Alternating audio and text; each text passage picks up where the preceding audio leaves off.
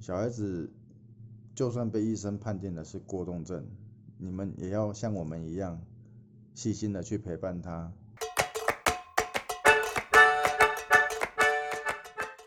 嘿，你今天练舞了吗？如果还没，没有关系，我们先来一起练肖维。欢迎来到练舞练心练肖维，我是跟你一起练肖维的好朋友 ella。跳舞这件事情是不分年龄，也不分性别了。前面几集我们找了几位五十岁以上以及亲子组合的舞蹈爱好者，来节目中聊聊他们舞蹈的故事。许多人是从小开始接触舞蹈，那他们的背后都有父母亲的支持，才能够安心学习、快乐成长。那我们今天邀请到一位爸爸来跟我们大家分享身为家长的内心故事，欢迎许爸爸。来跟大家打个招呼。哎，大家好，我是展伟的爸爸。哎，我想请问一下哦，你让你们家展维学跳舞最早原因是什么？他怎么会想要开始去跳舞？是，呃，起初呢，是因为为了让小朋友去学习舞蹈，是因为呢，展维在国小一年级的时候，在被老师觉得说上课哎，非常的注意力不集中，然后都会摸东摸西，然后跑来跑去，然后。学校老师建议说，请我们带去给医生看看。那医生诊断出来就是他有一个注意力不集中过动症这个症状。然后医生也建议说，哎，让小朋友去多多运动，然后去消耗体力，释放他的情绪压力。当你得知小孩被医生诊断出注意力比较不集中的时候，你当时听到有没有什么想法跟感受？因为我知道现在就是被医生或是老师觉得说你注意力不集中，其实是一个很普遍的情况。那你当初有没有让他接受什么早疗啊，或职能课程？因为我听说医院跟诊所都有一些职能治疗，像是音乐治疗等等之类的。在医学上的名词，注意力不集中过动症只是属于过动症的其中一种。听起来非常复杂。对对对啊，所以这个医学名词那时候我们也觉得很复杂啊。过动症就是过动症，过动症就是我们一般认知的那种，哎，暴动啊，然后停不下来那一种，体力非常好。一定要消耗到没完全没有电，因为这好像有分很多种不同的等级嘛。对对对，那展维的情况那时候是评断出来是中度。他现在真的完全看不出来，我去看他就是一个完全非常正常的大男生。呃，在那时候得知说小孩子有这个症状的时候，听说还要再服药。然后还要再做像您刚才所讲的一些职能课程哦，还是音乐治疗。当下其实心情真的很复杂，因为任何家长我相信都不能接受自己的小孩子怎么可能，他只是活泼好动一点而已啊，怎么他是一种病吗？还是怎样？我相信没有人能够去接受。你后来是怎么样调整这个心情？然后你，嗯，你们一开始是接受医生的建议，让他接接受职能治疗，然后你又带他去学跳舞吗？那这样对于你们家庭的负担来讲，会不会过于沉重？因为我知道那个职能治疗或者音乐治疗这些费用好像不是非常的低。诶，在一开始那时候知道的时候，医生是建议说，就是配合服药。然后上一些课程，那时候服药一开始医生建议的时候，我们在职能科那那部分，我们有去上过了大概一两次。那后来发现说，好像上那些课程对展维的帮助并不大。怎么说并不大？是因为那个课程太过于知识，不是适合每一个人的情况吗？应该是非常的知识，我相信每个人去看到，应该都会觉得这是一个知识的课程。就是去坐着，然后就跟心理治疗师跟你互动。所以那个互动大概是怎么样的情况？可以跟我们就是大概聊一下吗？那个互动就是，诶，他会去跟你用一些就比较俏皮的方式去跟你上那些课程，不会让你说觉得乏味的。但是在对小孩子的帮助上面，我觉得并没有那么的实质，因为它是属于小班制，所以它会价格高，但。那时候后来我们只接受了服药这个建议，那职能课程呢？我们后来是因为说，哎，展维的妈妈有去学瑜伽，后来老师也有刚好在教肚皮舞这一块部分啊，然后就间接把展维带到肚皮舞，让他去试着去那边跟人家交际啊、交往啊，然后试着怎么样跟他相处。那你为什么选择肚皮舞？是这个项目是有跟他讨论过吗？那他一开始是有兴趣的吗？还是就是你们就说，哎，那展维你就去，你就去那边学跳舞？哎，那一开始带展维去的时候，哎，这小孩子还是跟着那些小女孩，然后就这样跳跳跳，他也不会去排斥说，哎，我不想要去，我不要这样子，因为毕竟那个还是要把肚皮露出来。啊，男孩子一定还是会害羞。其实男生比较少选择这个舞蹈成为他的运动项目之一。那他对于肚皮舞的展现方式，他接受吗？像是服装？其实服装的方面，他不会去排斥。开始去学跳舞，从零开始，有没有什么不适应，或者是说有没有遇到挫折？团体课程当中，大部分都是女生。那家长就是，呃，身为爸爸妈妈的你们。呃，你们和老师呃是怎么样引导他融入这个团体？这方面的话，应该是要讲说，在老师的引导方面会比较多，因为老师上课他是专业，那我们家长在旁边只是做的就是说陪伴，就是这样。嘿，那你们除了陪伴他，那你们怎么样鼓励他、支持他、带动他成为兴趣？呃，平常呢就让他。一个礼拜两天去拉个筋啊，然后就去上上瑜伽课，然后到周六日的时候就试着去学肚皮舞。他在学舞之后，就是注意力不集中这个状况有逐渐改善吗？那大概是多久之后有了一些变化？在这一块的话，注意力不集中过动症这个症状，其实。要用一个东西来吸引小孩子的注意力，这是需要时间的，不是说短时间哎你就能看到成效啊。但是我们当初的心情一定都会急，我相信每个家长都一样，都会着急说，哎这个小孩子要赶快怎么样，要赶快怎么样。但是后来走久了，你就会发现说不对，我们又操之过急了。那大概是多久之后，你发现说他有跟过去有不一样的改变？其实到有改变最大的时间点，应该是在三四年后。哦，所以他是从二二年级还是几年级之后才呃去学舞呢？哎，他三年级下学期就开始慢慢的去摸摸皮毛而已啦，但是还不到那么深入。就是让他就是去玩玩，然后也不不在意说他到底学的怎么样，就是反正他每每周有去流流汗、运运动，然后跟认识新朋友。嘿，对对对，然后就如果说有一些小型的表演，好就跟着出去表演。嘿，那他从中应该也是觉得蛮开心，得到一些成就感，这是在学校没有的。对对对，因为毕竟那种上台的那种感觉是给他是不一样的。所以他觉得上台跟呃平常在学校坐着学习，然后嗯只会被老师觉得说，哎，你这小朋友都是过呃都是在那边走来走去，不好好上课的那个情况是非常的不一样。对，对他来讲是非常不一样的体会。他在学舞之后啊，那他原本注意力比较不集中的情况有没有逐渐改善？呃，其实他在一开始国小那时候。在学校跟老师，老师就是觉得说，你只要乖乖的，不要在那边四处走动。那同学的部分就是说，你不要来靠近我，因为你来靠近我，你就是跟我要，你摸我就是打我。他那时候给人家小朋友的感觉就是这样，所以常常会被老师投诉说，哎，他又打打某某个小，哎，学生，某个同学，对对对，某个同学的。然后呢，甚至有时候玩耍，哎，去扯坏人家的跳绳。曾经两个同学这样一起互扯，然后一条跳绳扯坏了，拿回来说爸爸要赔。我说为什么呢？你为什么要做这样的事情？他说没有啊，因为他要抢同学的东西啊，他好心要捡起来，结果另外一个同学跑去抢，东西拉坏了，哎，就是你不对。那所以你说注意力不集中过动症，难道就是要被贴上标签吗？其实也不是这样，有时候其实就是误会。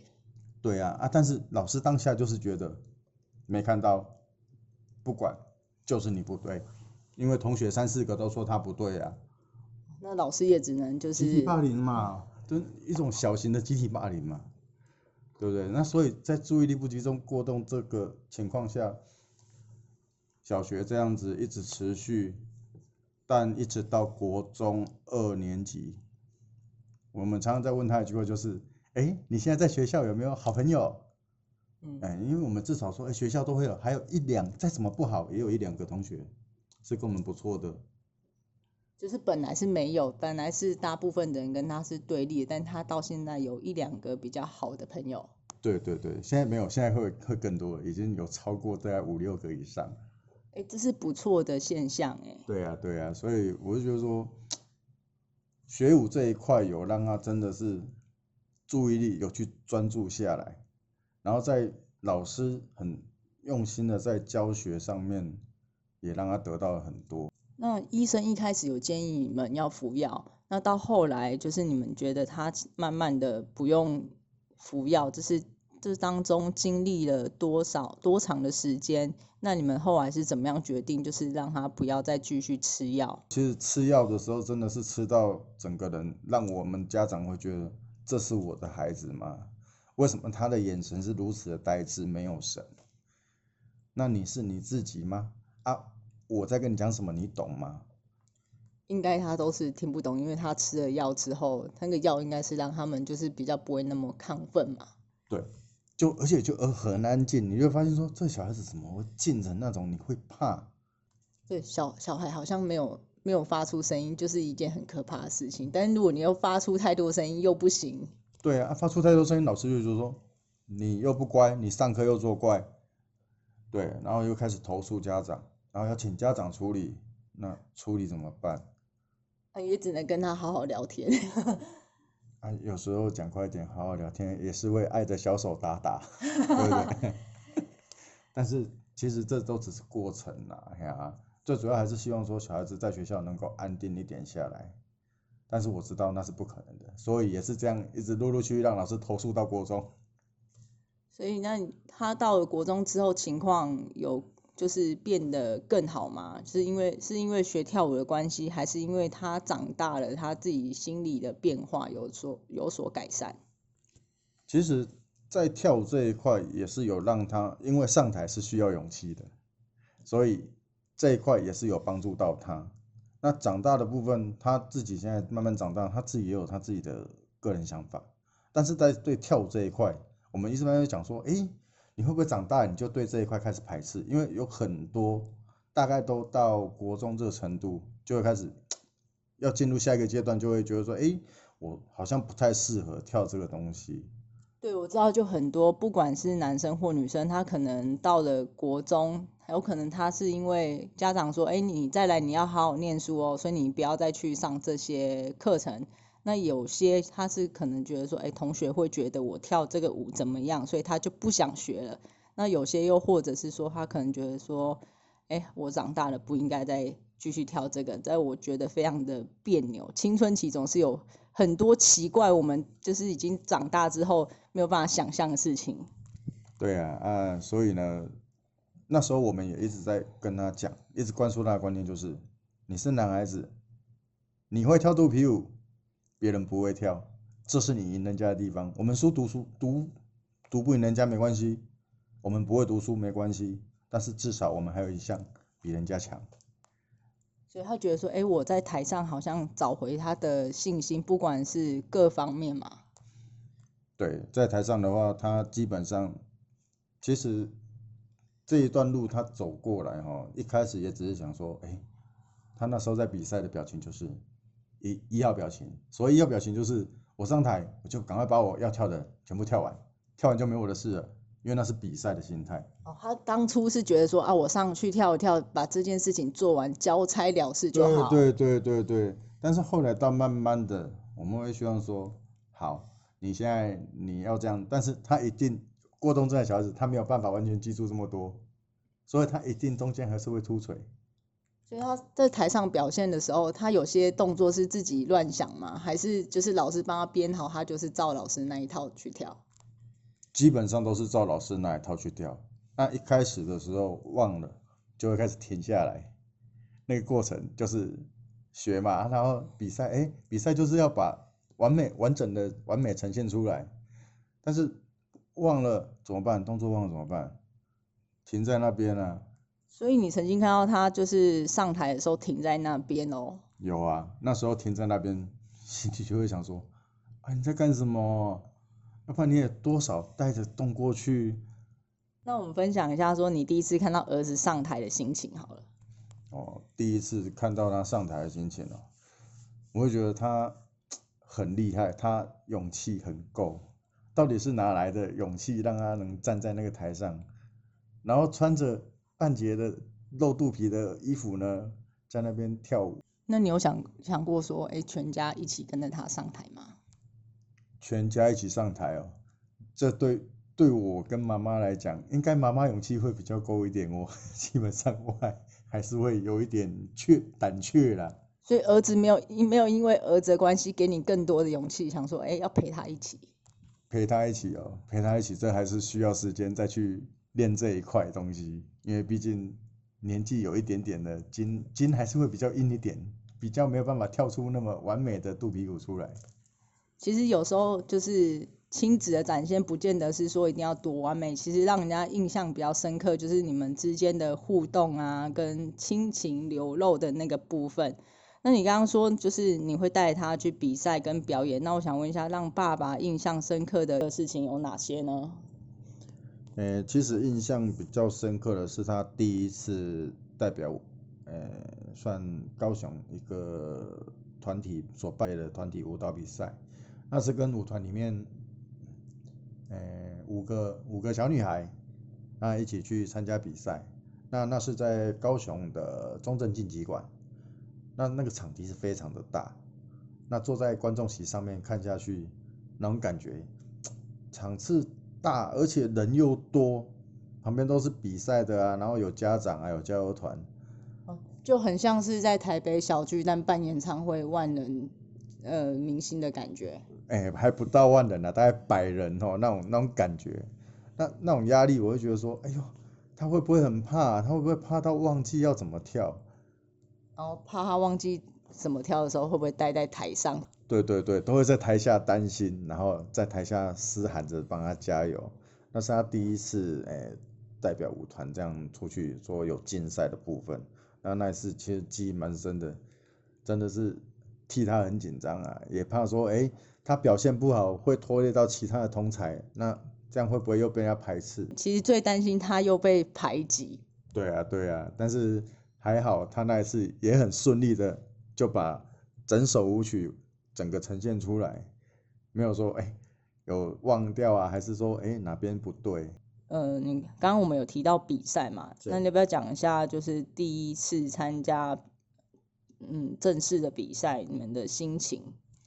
哎，第一次参加的正式比赛是在二零一八年。诶，那次是由我们总会所在台北举办的那个异国舞蹈大赛，那他是以个人的身份去出赛，那那一次其实也是很紧张，因为从来没有跳过那一种正式的肚皮舞比赛。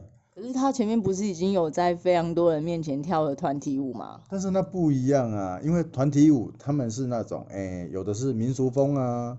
哦，还有中国民俗风的，哦，还有的是什么芭蕾啊，那种综合体的，不像说，哎，像我们总会所办的是整个就是很一个很专业的肚皮舞的比赛，那我们会觉得说，哎，这小孩子上去，哎，大家都会想说，啊，跳得好吗？那会不会得名次啊？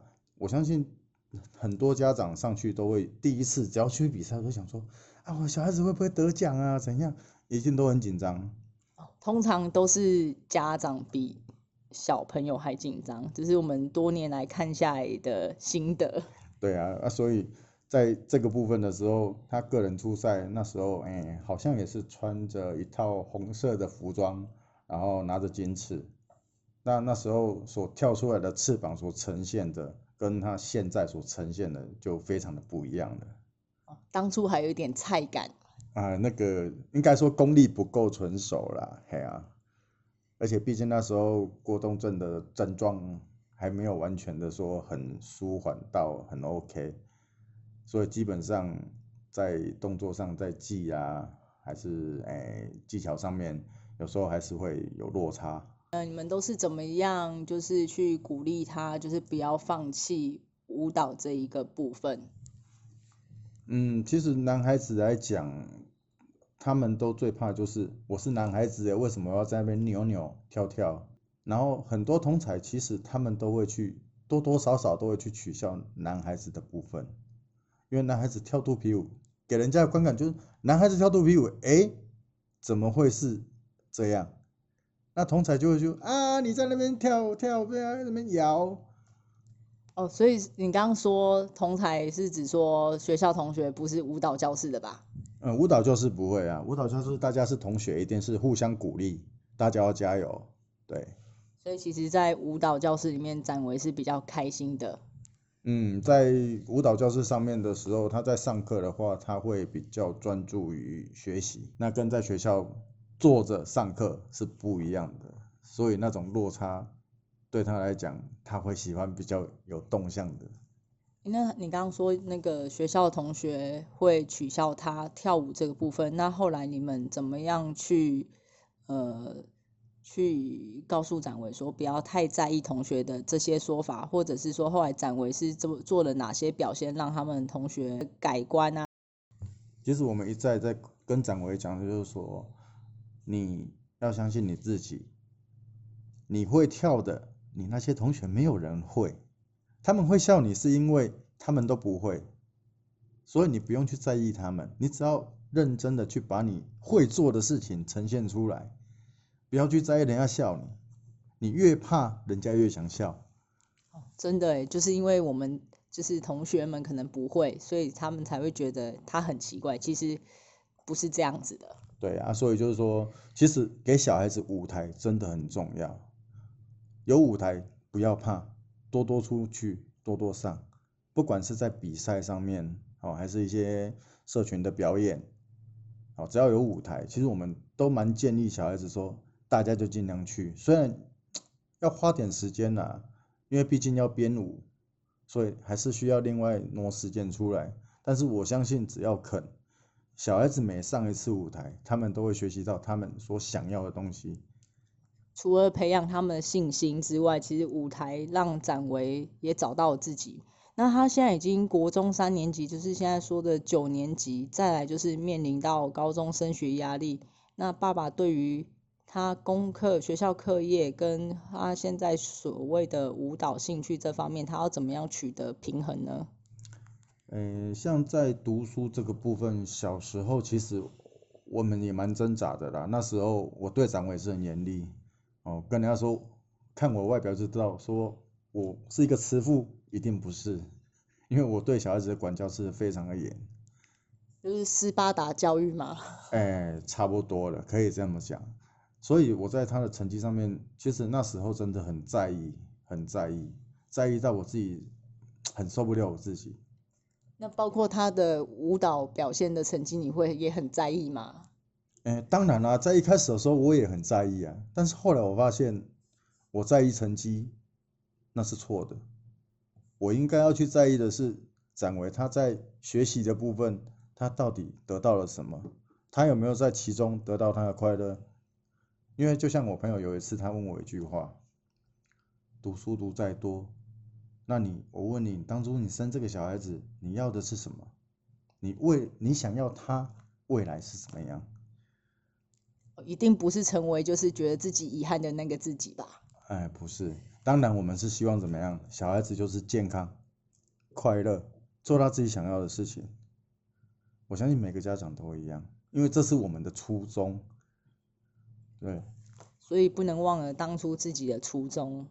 对，所以在功课这一方面，我们就比较慢慢的去释怀，说，哦，不要去逼他。因为有时候给他的压力太大，那再相对再来，他是一个注意力集不集中过动症的小孩子，你给他相当大的压力的时候，他所反馈出来的会更大。就可能说他就什么都不要，他就干脆反正我这样子，对，反正我这样子也被骂，那样子也被骂，那我干脆就都不要，一样被骂。对，反正呢我就全部都放弃，我都不要了，哎呀，所以但是后来我们慢慢跟他讲说，你至少你功课。要该教的你要把它完成，因为这是最基本的每天的功课嘛。但是在成绩方面，你就尽力啊，能读你就尽量读，这是读书的部分。那当然在跳舞的部分呢，后来我们是释怀了，只要他只要上台，他自己得到了，我相信他自己心里清楚。我今天哎上台，我学习到了什么东西？我这一次的舞蹈老师帮我编的舞蹈，我在这其中呢，我又学到了什么东西？这是比较重要的，而不是在意说，哎，小孩子在一个舞蹈的比赛竞赛啊，哎，他下来的成绩是如何？不是要去看这一块，而是要去看这个小孩子他今天老师所教导给他的，那他自己在舞台上面所得到的，我相信他最清楚。就是老师教给他，他有没有展现出来？然后这在过程中有没有学习到，呃，跟之前不一样的？然后又或者说有没有比之前更进步一点？对对对，那所以其实常让他们上去比赛的话，你像我们都是从高雄啊，然后就。一大早，然后像有时候大部分我们都会选择在前一天呢，大概下午的时间就开车北上，然后先到那边住一晚，然后顺便让小孩子再复习一下舞蹈的方面。那隔天呢，就一大早呢，再再到会场去。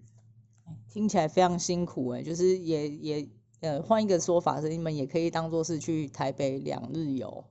哎，其实两日游说真的游不哎，一般来讲会游不太下去了，因为。毕竟要比赛，不止小孩子会紧张，我们也会替他很紧张。但是这么多次下来，你们有没有觉得，就是慢慢的就是比较轻松自在一点？就是他对舞台这件事情，就是可以比较轻松的去面对它。哦，有，其实从那时候在跟着舞团这样子，我们那时候都是一路跟着当加油团。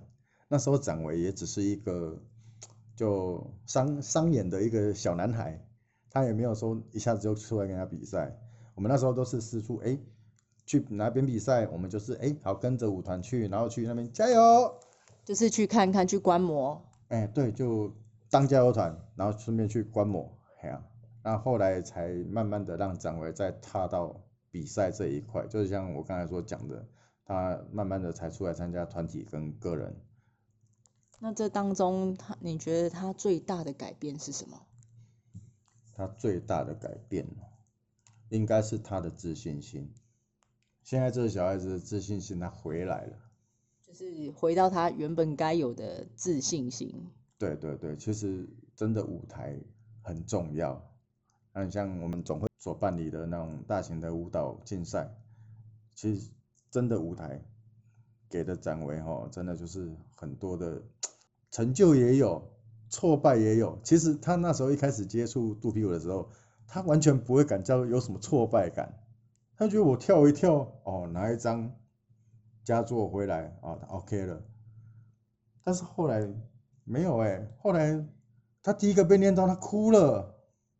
他一开始是觉得没有什么感觉，反正我跳完交差了事。但是到后来，他觉得说，哎，怎么会又是这个成绩？对，然后后来他觉得，哎，我发现说，这小孩子他开始有感。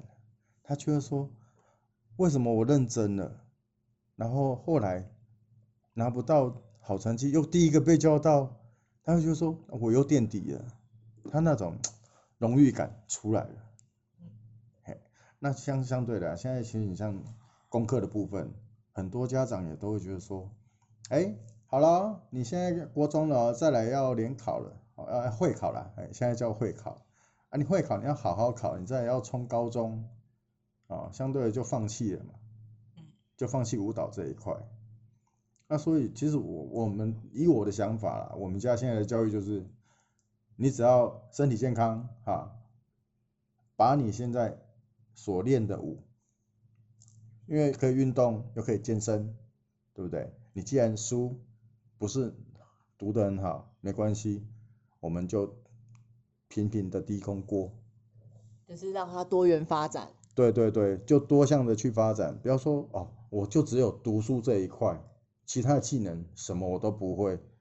那这样对小孩子来讲，学习上面，将来啦，我想在出出社会的话，一定会跟人家落差很大。诶，刚刚我们有聊到说他后来参加比赛嘛，那我知道说舞团或是教室通常每年会办个几次的成果发表。